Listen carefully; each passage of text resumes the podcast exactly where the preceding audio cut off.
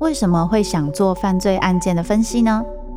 我不是要去讨论其中的猎奇性，这些犯下重大刑案的人，他们可能就是我们身边都会出现的一般人，只是因为发生了一系列的无法承受之重，最终被内心的怪物所吞噬。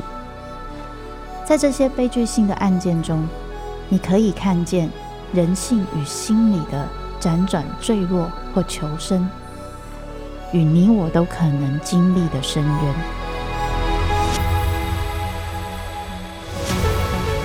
我是周慕姿，我的全新订阅节目《周慕姿读犯罪脚本》，被恶魔追逐的人，带你从心理学的角度探索人性的黑暗面。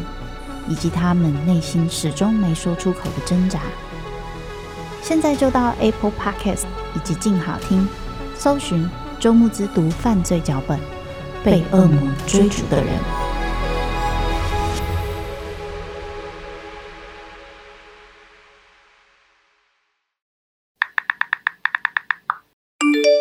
嗨，你今天好吗？我是张忘形，我是一名沟通与表达的培训师。今天想跟你分享的是最难沟通的一件事情。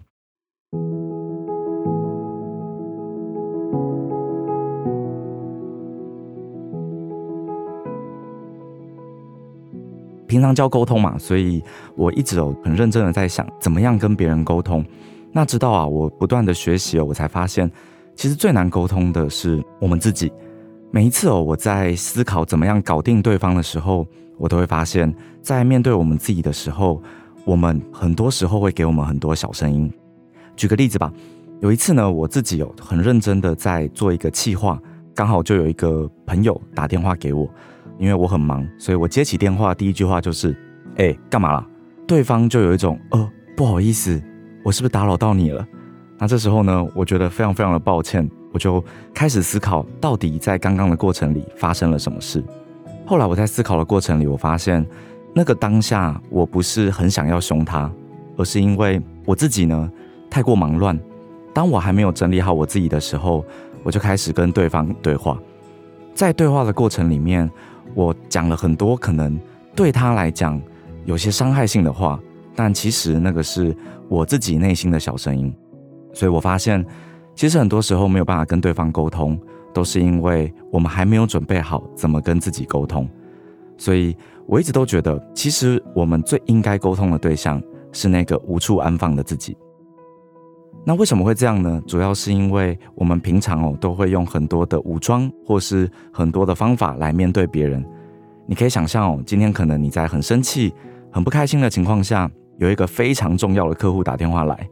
那这个时候，即便你在跟别人吵架，在前一刻你可能说的是：“哎，不是我跟你讲，这个人怎样怎样怎样怎样。”好，那个人打电话来了，你可能接起来第一句话是：“喂，您好。”所以你会发现很有趣的是，我们平常都用了大量的精力在面对外界，于是你的脑海里会有一个沟通的自动导航程式，也就是面对什么人，你可能会告诉自己：“啊，这个时候的我该说些什么话。”但是啊，回过头来你会发现。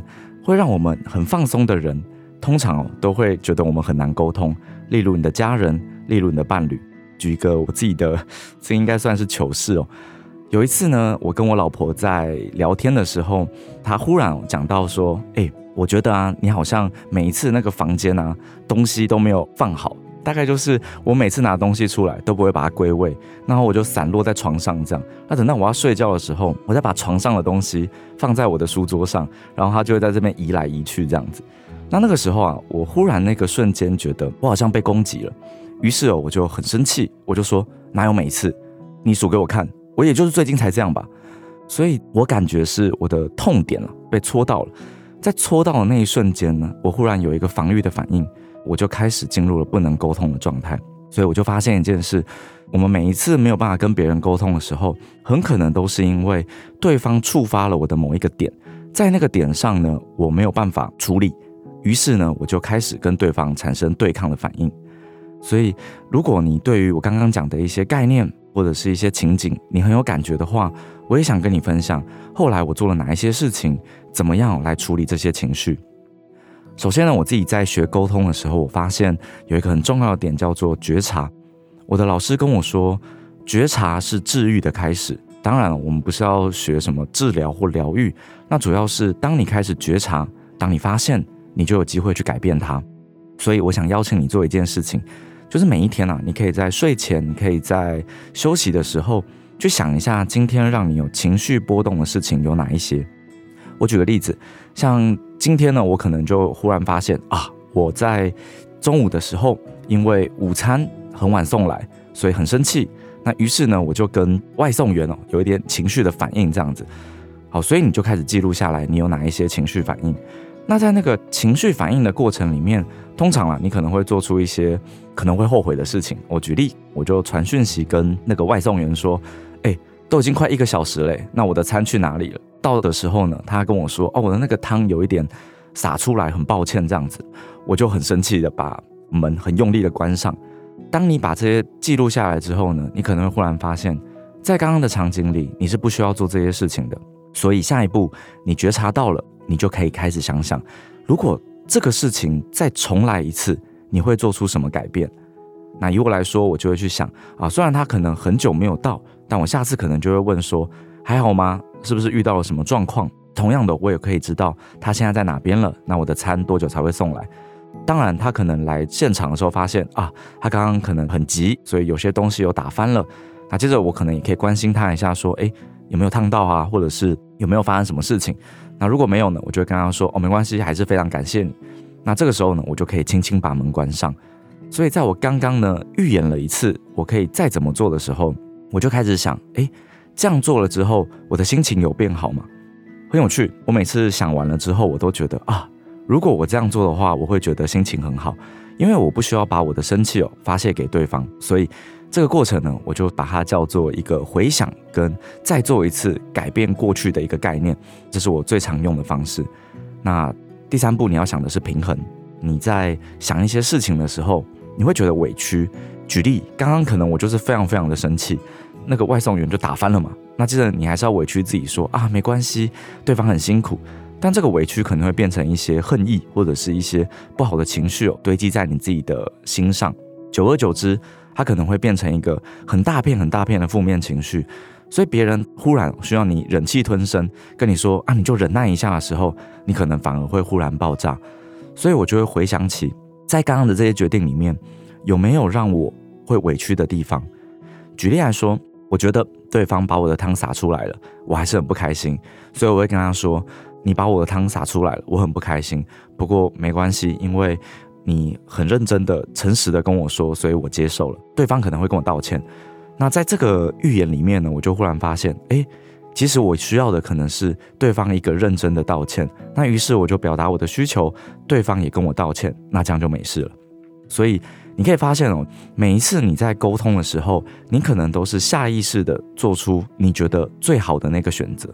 可是啊，在那个意识下，不一定我每次做的选择都是最正确的。于是呢，我都会花很多时间想想，如果这件事再重来一次，我可以做哪些调整跟改变。而当下一次呢，你再来一次的时候，你遇到相同的状况，你的意识改变了，你的自动导航改变，你最终就可以做出可能你能接受，对方也觉得没有问题，对方也觉得被尊重的一个选择。而这就是我觉得在沟通的时候，为什么我们要先搞定自己最最最重要的原因。所以啊，每次大家都跟我说啊，老师，我想跟你学说话的艺术。我发现其实我说话没什么艺术啊。我觉得沟通它不是说话的艺术，而是创造选择的方法。当我们可以不断地调整自我，你在未来就可以创造更多更多的可能性。所以我也想提醒你，即便我是一个沟通老师，我也很常不会沟通。不过呢，可以确定的是。当我下一次再遇到相同情境的时候，我可以比这一次做得更好。那也希望你可以不要因为这样放弃你的讲话，或是你怎么跟对方建立更好的关系。你只要想一件事，我们下一次可以做得更好，这样就足够了。希望今天短短的分享可以让你有些收获。我们下次见。